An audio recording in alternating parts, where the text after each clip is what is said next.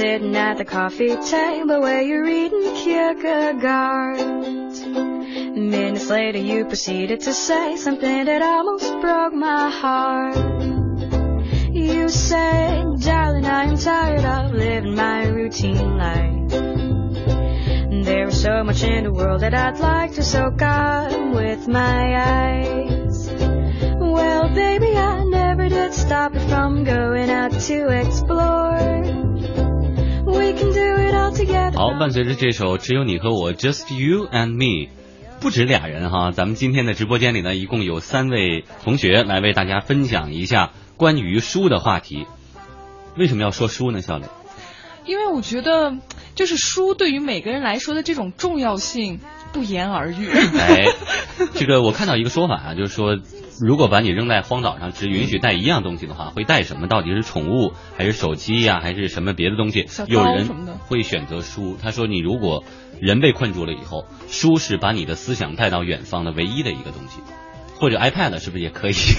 但是 iPad 会没电。啊，所以说这个书籍就是人类进步的阶梯。对你这很应景哈。今天呢，我们的节目呢也会围绕着圈子与书展开，来关注圈子与书之金融圈。其实呢，关于书的话题不仅仅是带给个人很多的收获。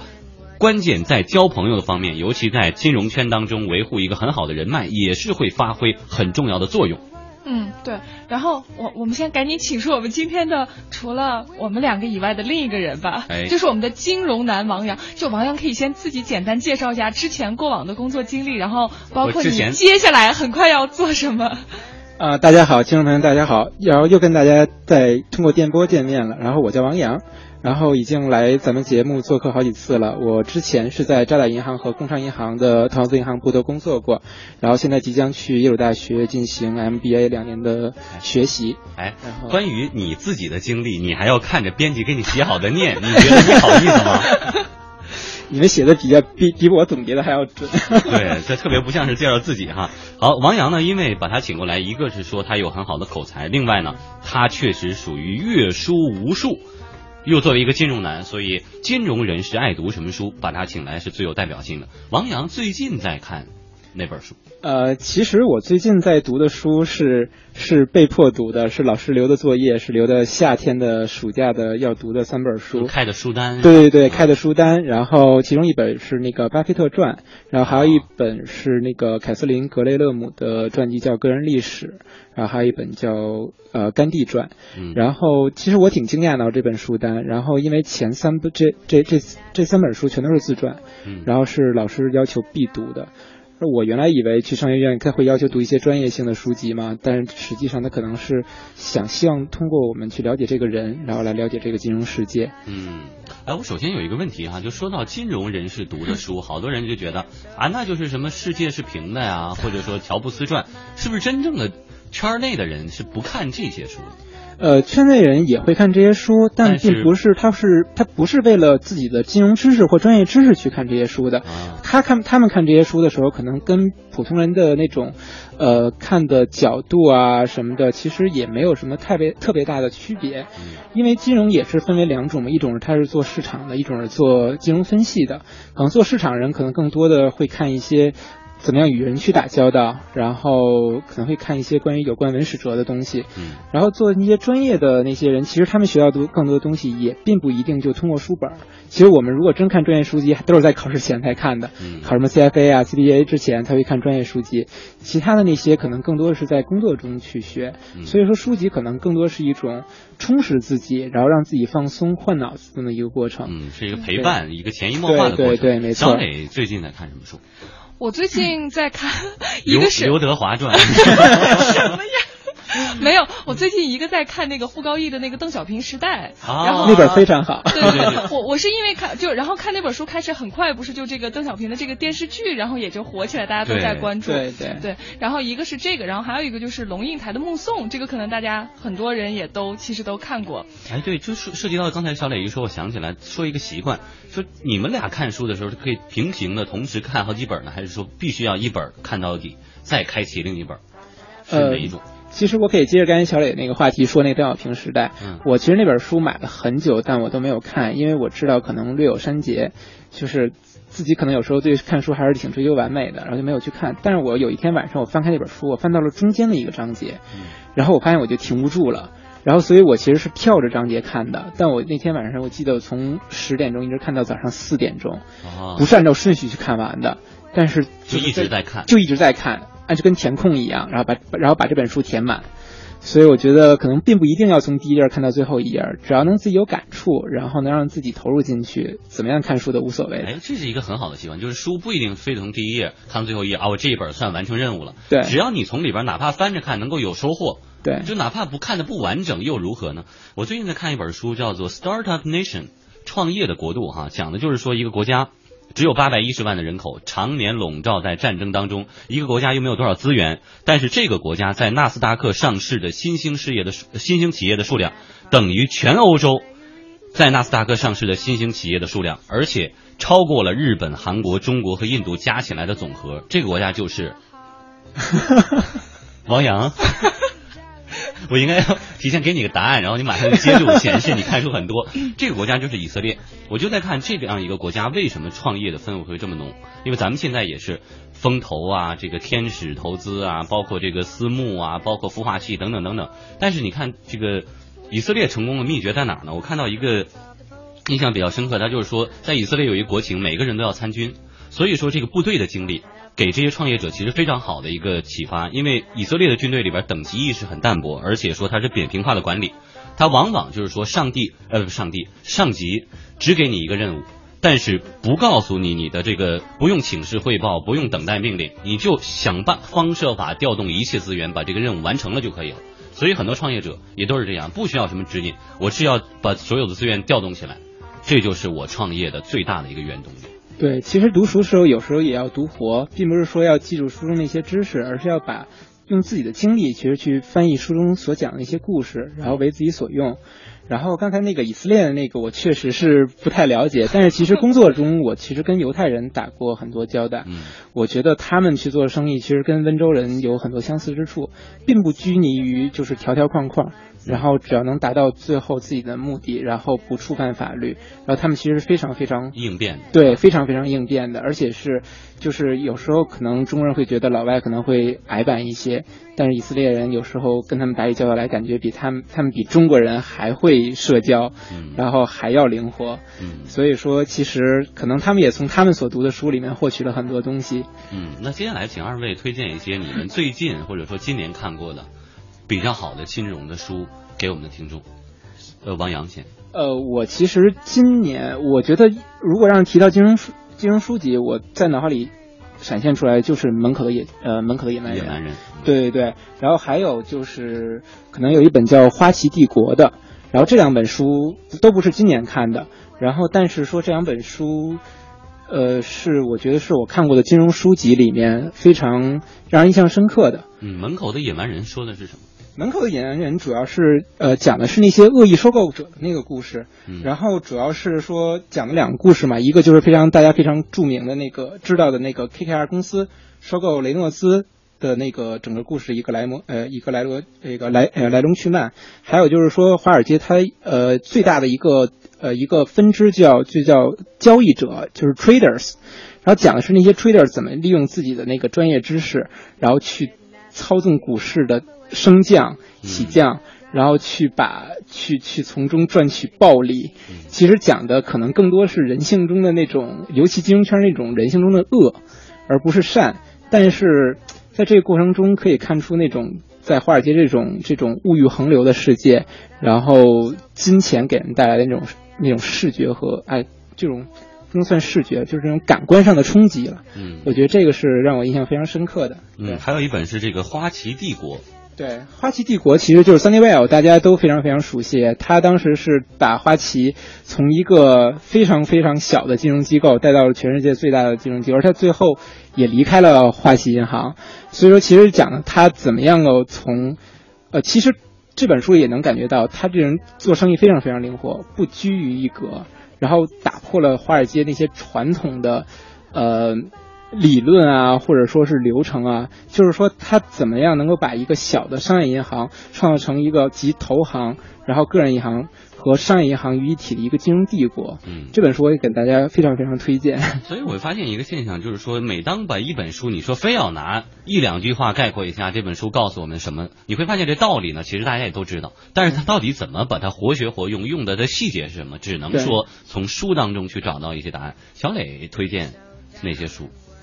哎，两本书啊，一本呢就是可能就跟金融不是太有关系的，就是曼昆的那个《经济学原理》哦啊，这个我是觉得。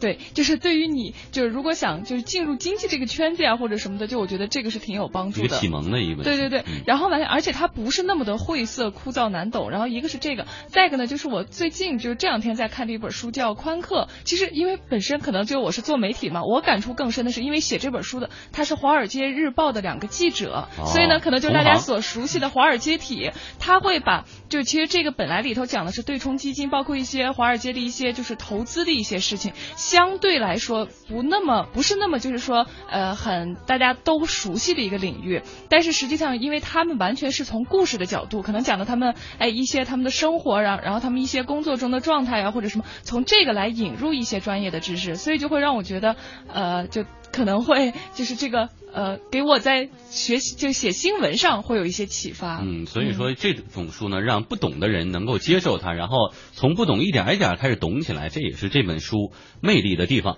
好，我们在一小段广告之后，来继续跟大家说一说圈子与书之金融圈。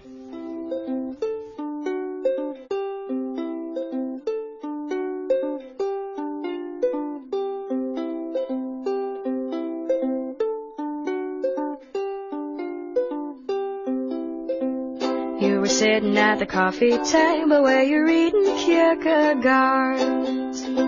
Minutes later, you proceeded to say something that almost broke my heart.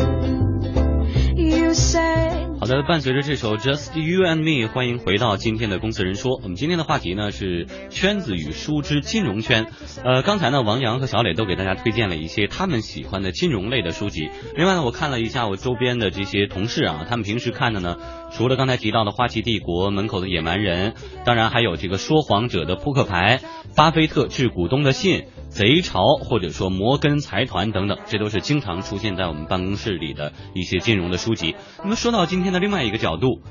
这看书不仅仅能够丰富自己的阅历和知识，还能够帮助社交，尤其是在金融圈当中，读书多，找到这个看书方面有共同爱好的朋友，这一点也很重要。王阳给我们解释一下，怎么看书还能交朋友呢？其实每一本书的内容，我觉得大家看见的都是一样的，嗯但读完这本书的感触，其实每个人都是不同的。当你跟别人去交流同一本书的时候，你会发现，你如果跟对方的从这本书里得到的东西和能学到的东西和人生的感悟是一样的时候，你就会有特别特别强烈的共鸣。嗯其实这个时候就容易容易使呃你们双方然后建立起一个非常好的一个人际关系的网络这里面，而且有的时候一些比较呃已经功成名就的人，他也喜欢自己写一些书，啊，比如说一些知名的教授啊什么的，比如你去跟他们参加一些讲座，你跟他说我读过你的书，哦然后从中有一些什么样的感悟，也会让人觉得就是那种算是受宠若惊一样的感觉，所以说也会能够增加一些社交方面的帮助吧，啊，可以这么就好比说。说我跟别人见一面，别人说，哎呀，我经常听你的节目啊，啊对对知道是骗我的，但是还是会有好感。但是我在想一个事儿，就是如果说金融类的书籍，毕竟稍微偏一些对，啊，如果你跟人家说三本儿。你看过这个书吗？我正最近正在看，对不起，我没看。那聊到后面会不会就这个朋友是做不成呢？会有些尴尬，但是一般会比较避免，因为不会说是一个人去总说三本书，可能有些人说大家都是比较都都会读过的一些比较大比如说，比如说我说完一本书，他可能没听过，那我可能下一反应就是，哎，那你最近在看什么书？然后就两个人会这种交叉。对对对没错没错我我的书你没看，你的书我没看。好拜拜。哎呀，懒得没有朋友了哈。这个，所以说，对于金融圈的社交，除了刚才的我们说到的，呃，便于拉近人和人的距离啊，人和作者之间的距离，还有没有别的作用？嗯，其实还有一个就是说，可以有时候就像刚才小磊说过的，我们可以从生活中的一些小故事，然后来了解这种经济的运行规律。然后其实这些是无论是菜市场那些买菜的大爷大妈们，还是说那些所谓的高端的什么金融白领男们，其实都可以从这些生活中感悟到很多金融学和经济学的这些东西。其实这些东西是很很有意思，也很发人深省的。对，这个让我想起了牛奶可乐经济学。对，对，在我一开始就因为我专业不是学经济的嘛，在我一开始完全不懂经济的时候，然后很多人就跟我说，你去看一下这本书。对，然后看完以后，你就会突然发现，哎，原来经济真的是在生活中无处不在。来，给大家分享两个例子。就打个比方啊，比如说像我印象比较深刻的，就是像说在那个高速公路上的那个呃取款机上，为什么会有那个就是盲人的那个就是他点就是可以摸点的那个东西？哎，意思而盲人是不可能开车的呀，为什么在那儿会？高速公路上其实不可能，他为什么要有这样的一个设计呢？对，而且就算比如说他坐在，配合，即使他坐在车后面的话，那肯定也不会还专门让他去来取钱，对吧？就他毕竟不太方便。对，哎呀，好疑惑呀。对，原因就是因为这个就是成本最小化，他制作的时候就他制作这个呃模具嘛。对。制作这个，那最约束无数的是富江。就这解释一下啊，就是他这模具，因为他为了这个东西，他做两套模具，生产两套，然后还有得想在哪儿放哪儿，在哪儿放哪儿是没有什么意义的，还不如都带这个功能，我觉得 都做出来，到处都一样的就可以了。所以说，牛奶可乐经济学这种就是从生活当中发现财经，也真的是推荐大家拉近跟财经的距离。原来你让我说是因为你懂啊，受你的启发 啊？你怎么这样？好吧。哦，我们来看看这个大家的留言，小磊。嗯。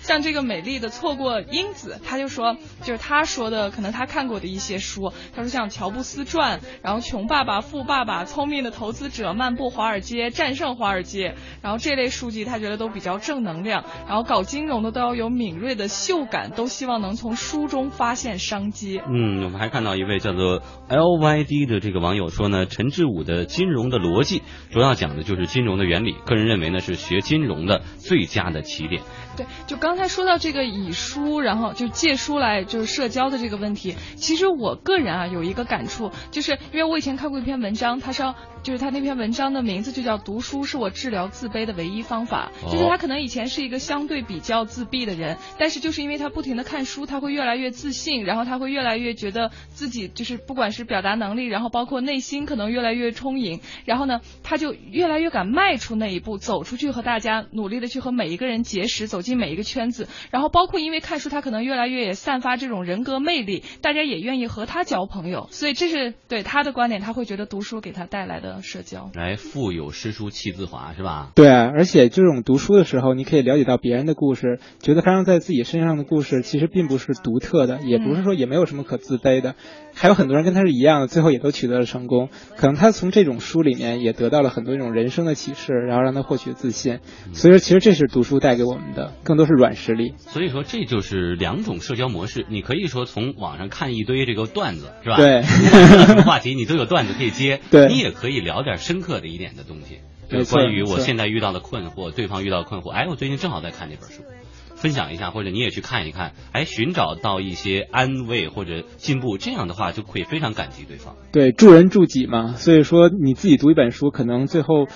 你会把这本书的好处也带给你身边的朋友。嗯，好，说到这个圈子与书之金融圈哈，时间不多了，还有两分钟。呃，王阳一分钟，还有啥想说的？呃，还有想说就是，大家有空还是多读书。然后其实看美剧啊，然后看电影啊，什么也是一种很好的休闲方式。但是其实读书能给你提供无尽的想象力，然后可以让你用自己的人生，然后看呃，可以可以丰富自己的人生，然后也可以让自己